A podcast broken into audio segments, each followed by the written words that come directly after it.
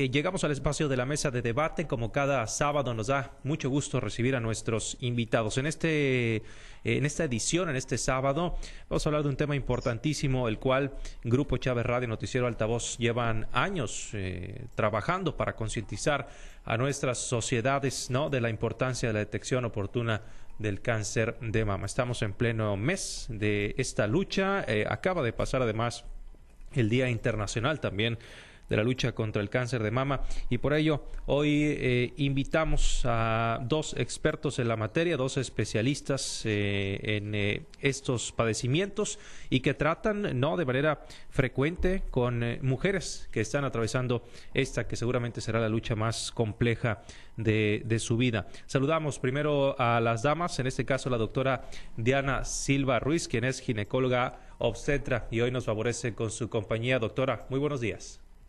Hola, muy buenos días a todo tu auditorio, Samuel, y muchísimas gracias por la invitación. Gracias, gracias, muchas gracias a la doctora. También nos acompaña el doctor Joaquín Miranda Tamayo, ginecólogo, oncólogo, toda una institución en estos temas. Doctor, los saludamos con eh, mucho gusto. Buenos días. Hola, buenos días, Samuel. Muchas gracias por invitarme.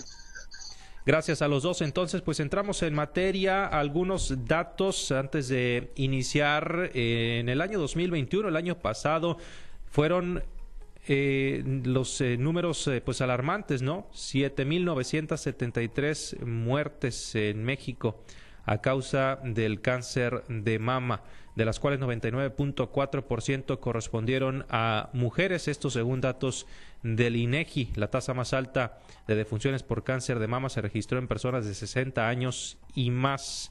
Así que bueno, es una enfermedad que desafortunadamente, doctora, vamos primero con usted, sigue cobrando bastantes vidas y en primera instancia, usted como mujer, yo le preguntaría la importancia que tiene el detectarse, desde qué edades más o menos, porque muchas chicas jóvenes también nos preguntan si ya se deben empezar a, preocupar por esto, más o menos desde qué edad.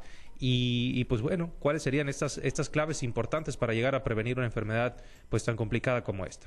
Pues nosotros como ginecólogas recomendamos que la autoexploración mamaria empiece a partir de los 18 años, ¿no? Una eh, autoexploración mamaria dirigida a aquellas pacientes que pues, quieran buscar alguna anormalidad, porque el cáncer en alguna de sus etapas puede ser algo que se palpe, que se detecte, ¿sale?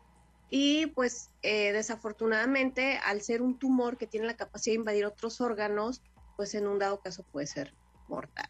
Si una paciente eh, se autoexplora y puede identificar un área palpable, pues va a acudir a consulta y nosotros ya haremos lo pertinente, hacer los estudios pertinentes para saber si esa bolita pinta para algo benigno, porque también hay bolitas benignas o tumores buenos, o para algo maligno. Y no está de más la revisión, eh, ya sea por ultrasonido en pacientes jóvenes o la mastografía a partir de los 40 años, ya que puede haber lesiones malignas que no se toquen pero si nosotros la podemos identificar por un estudio de imagen, en ese momento nosotros la derivamos con los oncólogos para que se haga lo pertinente y pacientes que se están detectando en etapas muy tempranas les puede ir muy bien, o sea, pueden tener una sobrevida hasta por arriba del 90%. Por eso la importancia de revisarse. Bien, vamos ahora con usted, doctor Joaquín Miranda Tamayo, para que así a eh, primera instancia nos comparta, pues en su amplia experiencia, algunos datos generales importantes de la lucha contra el cáncer de mama y para poder prevenirlo en tiempo y forma, doctor. Sí, buenos días. Pues lo más importante para la prevención. No sé si nos puede ayudar nada más activando la, la cámara, doctor, para poder, para poder verlo. A ver si lo podemos, si lo podemos ver. Si no, no hay problema, ¿eh? Lo escuchamos. ¿Sí? Doctor, ¿nos escucha? Sí. Adelante, por favor. Sí, pero una disculpa, ¿eh? Por eso. No se preocupe. Yo creo que déjame decir, Si no, si no activa la cámara no pasa nada tampoco. ¿eh? Lo escuchamos eh, en relación a esto que le preguntaba, ¿no? Las, las claves eh, y los datos generales en su experiencia sobre el cáncer de mama. Sí, lo primero que tenemos que hacer es la autoexploración. Es a partir de los 20 años. Todas las mujeres se tienen que realizar esto de forma mensual. Principalmente buscar un día en específico para hacer esta exploración. Y aquí lo que seguiría sería el segundo punto clave de la prevención, es que todas las mujeres que tengan a partir de los 40 años se realicen su mastografía de forma anual. ¿Por qué? Porque es la única forma o es el único método que no disminuye el cáncer, sino que nos ayuda a hacer una detección de forma más temprana. Y eso va a hacer que se detecten las pacientes con lesiones más pequeñas y esto nos brindaría, a final de cuentas, eh, un beneficio porque disminuiría el tamaño del tumor y eso incrementaría la supervivencia. Bien. Y el otro punto que podemos... Sí, adelante. Y el otro punto que podemos hacer es realmente eh, favorecer o fomentar también que se pueda hacer una alimentación balanceada y ejercicio. Correcto.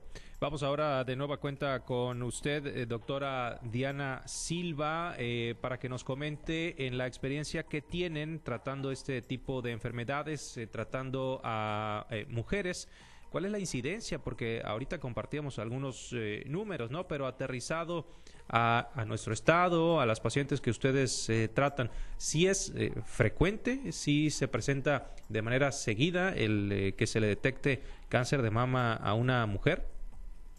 Sí, Samuel, en la práctica, desafortunadamente cada vez lo vemos con más frecuencia.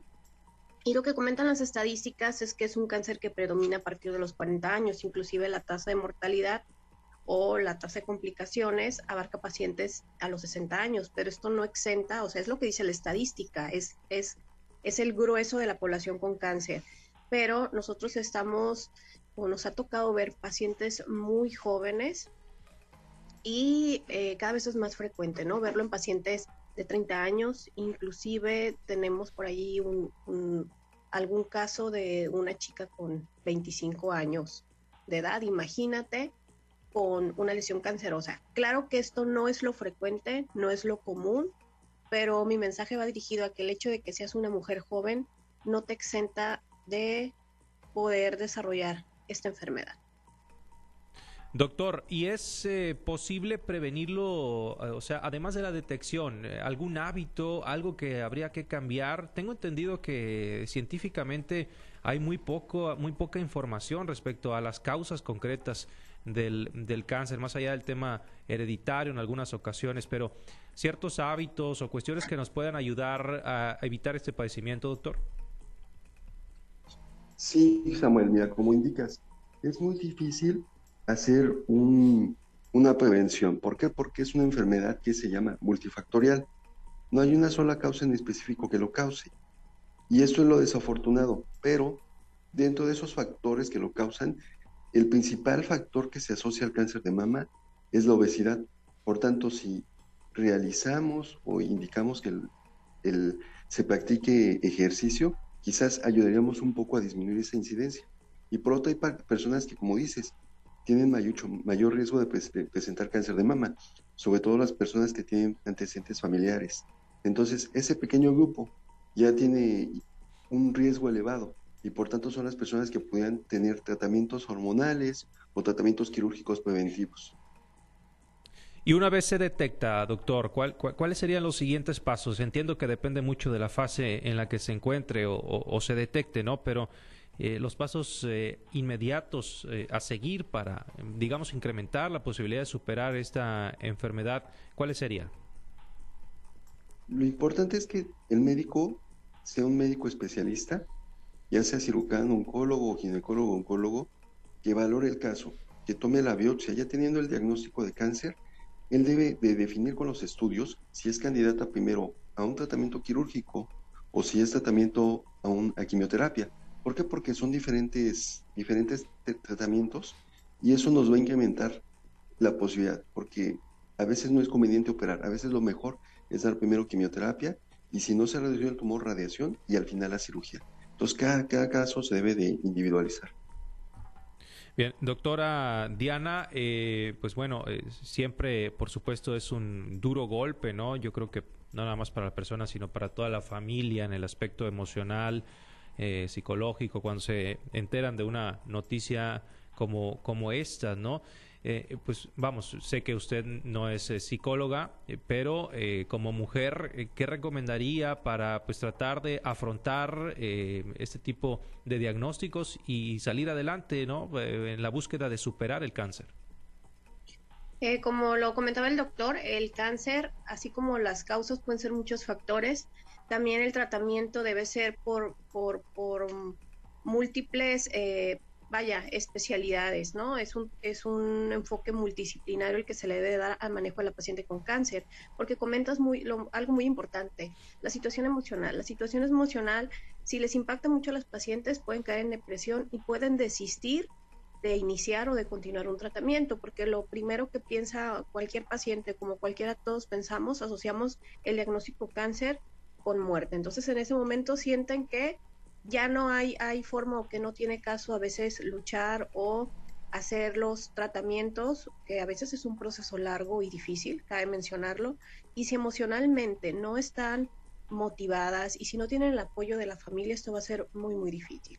Nosotros siempre sugerimos a nuestras pacientes que aparte de que tienen de, que ir de la mano y con mucha comunicación con su oncólogo, con el oncólogo médico, en un momento dado tienen que requerir el apoyo de psiquiatría o de alguna disciplina que les ayude a poder sobrellevar mejor esta situación. Y al final de cuentas, claro que tenemos sobrevivientes al cáncer. Entonces, el mensaje es que sí se puede, que no tengan miedo y que se asesoran con las personas pertinentes y sobre todo que la familia apoye mucho a estas pacientitas. También eh, preguntarle, doctora, usted como, como mujer, ¿qué decirle a las eh, señoras o a las chicas eh, jóvenes que pues dicen tener pena y que por dicha pena, vergüenza, pudor, no van, no se revisan, lo postergan, lo dejan para después y esto a la postre pues puede desembocar en una detección tardía de la enfermedad? Bueno, que no tengan miedo, que no tengan pena, finalmente hay que, ya estamos en una época donde tenemos que eliminar muchos, muchos tabús con los que muchas generaciones crecieron, ¿no? El miedo a revisarse, el miedo a explorarse, pensando que era algo malo. Para nada, es, es un órgano como cualquier otro que tiene una función. En el, caso de nosotros las mujeres, pues eh, la lactancia, no pasa nada. Acudan con su médico, acudan con su doctora de confianza, con la doctora de primer contacto si tienen alguna molestia.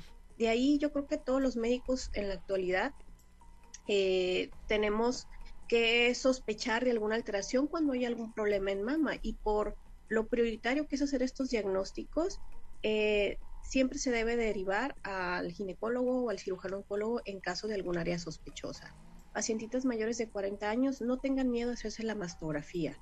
Eh, sí, a veces es un proceso a lo mejor un poco incómodo, sin embargo, no es nada imposible y nada que no, se, que no lo pueda tolerar una mujer y con el beneficio de que te puede salvar la vida si detectamos algo a tiempo. Así que no tengan miedo y pues también siempre vamos a estar ahí a la orden para brindarles toda esa confianza en caso de que quieran acudir a una revisión.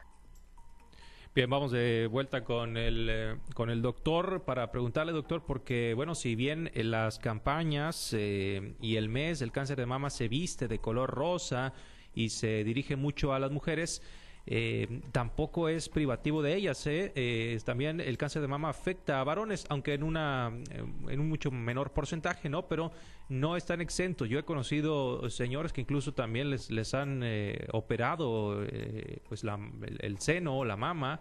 precisamente porque tuvieron algún tumor. Que, que, los varones también este, estemos en el entendido de que podemos llegar a ser presas de esta enfermedad, doctor. Así es realmente, aunque la incidencia es muy baja, se reporta que por cada 100 casos de cáncer de mama solamente hay un hombre, pero eso quiere decir que no nos exenta, que no estamos en, un riesgo nulo y por tanto también ante la sospecha, sobre todo en pacientes que tengan entre 50 o más de alguna bolita, algún tumor en mama y que no desaparece por más de tres semanas, acudir con el médico, porque pudiera ser la única señal que nos esté avisando de, de tener cáncer de mama. ¿Y por qué es desafortunado? Porque pues en nosotros realmente no hay ningún método en los hombres para hacer una detección temprana, sino solamente cuando la enfermedad ya está presente. Bien, sí, entonces también, eh, también los hombres. ¿A, usted en su experiencia le ha tocado tratar algún caso de varón, doctor?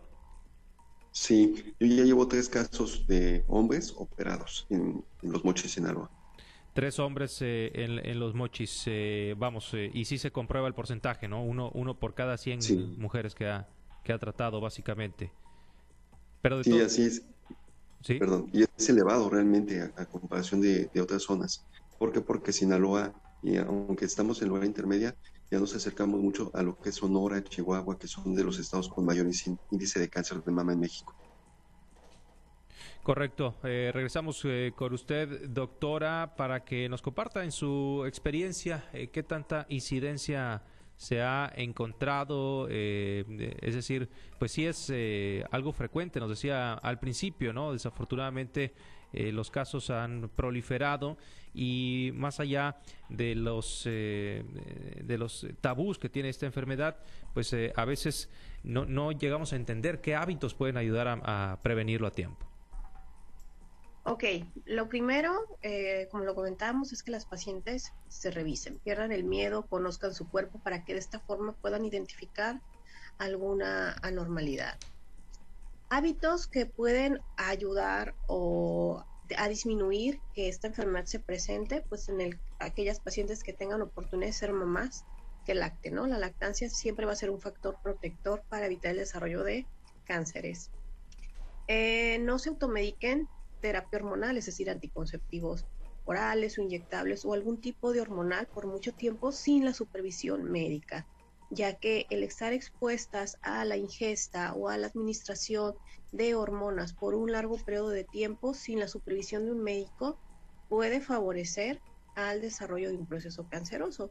Y claro que esto pues en las pacientes que buscan un método de esos como un anticonceptivo, siempre háganlo de la mano con su médico, quienes normalmente hacemos estudios pertinentes, además de la historia clínica, para saber qué pacientes tienen como eh, datos datos que nos puedan alarmar para dirigir eh, este tipo de tratamientos.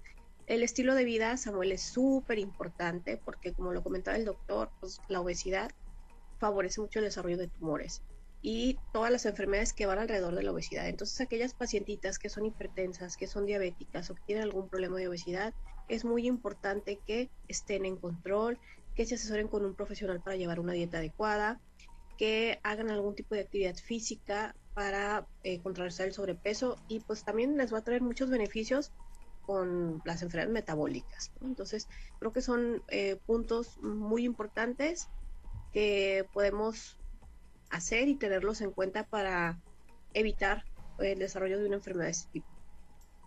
El tabaco. El tabaco también es muy frecuente que pues cada vez este, hay más pacientitas que están expuestas al tabaco y por supuesto que el tabaquismo siempre va a ser un, factor muy importante para el desarrollo de cualquier tipo de cáncer, no exclusivo de cáncer de mama. Correcto, sí, eh, siempre se ha mencionado ¿no? la incidencia del tabaco en este tipo de enfermedades en el cáncer, ¿no? Y eh, desafortunadamente el consumo pues ha ido a la, a la alza. Eh, doctor, preguntarle eh, de nuevamente a usted, eh, ¿cuánto puede llegar a durar el tratamiento una vez se, detecta esta enfermedad? Sí, mira, el tratamiento normalmente es quirúrgico, normalmente al mes de terminar los tratamientos quirúrgicos inician la quimioterapia. La quimioterapia, digamos que sería cada 21 días y pueden ser 6 a 8 ciclos en promedio.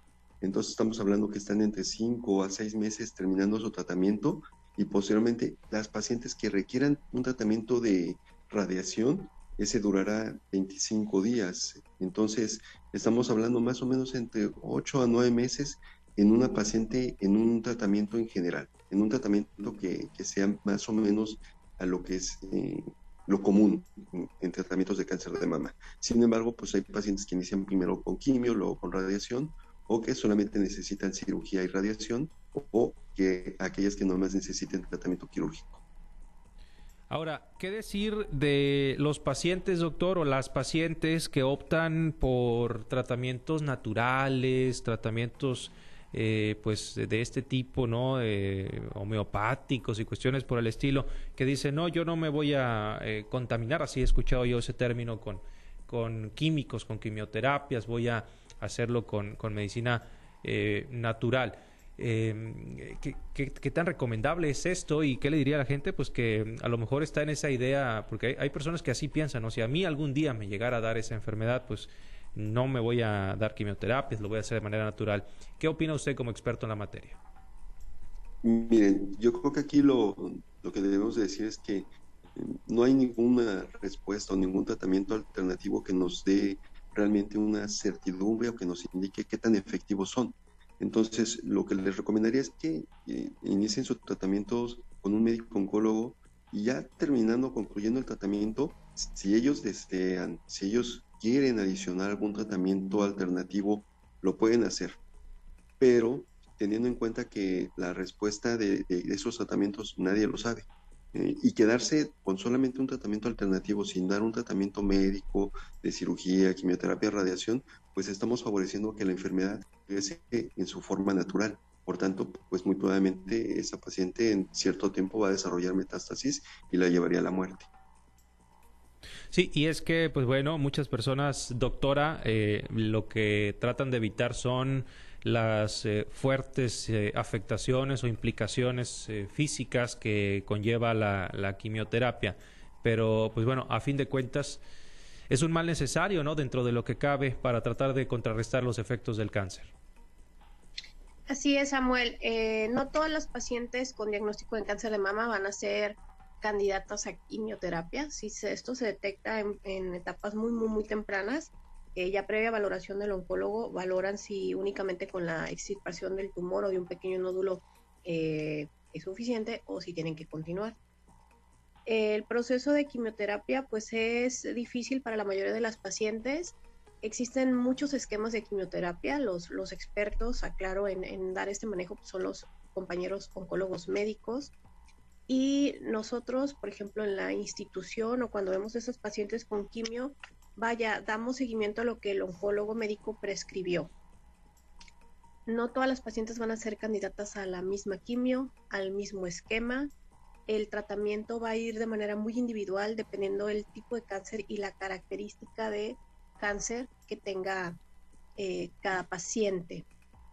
Y sí, en la mayoría de las pacientes pueden tener algunos efectos secundarios eh, que las tumba un poquito, pero pues el mensaje es que este proceso afortunadamente es pasajero. Es pasajero y en las instituciones eh, pues siempre se les da el apoyo a las pacientes que puedan tener efectos secundarios que las tumbe un poquito para pues ser recibidas, contrarrestar estas molestias y que continúen de la mejor manera sus ciclos de quimioterapia para de esta forma poder evaluar que tengan una buena respuesta. Bien, una última, una última pregunta, una última pregunta para el doctor. Eh, doctor, le preguntaría al cuánto tiempo, años, meses, no sé, se puede decir vencí el cáncer de mama. nosotros determinamos que después de cinco años ya cuando se ha terminado la vigilancia, el riesgo baja, casi desaparece. Por tanto, podemos decir que si te dio la enfermedad, terminaste su tratamiento y pasaron cinco años y ya no regresó, estarías libre de enfermedad. Cinco años sería entonces eh, la meta, digamos, a superar. La meta, la meta a superar y pues ya nomás sería una vigilancia de forma anual, pero cinco años sería la meta. Correcto.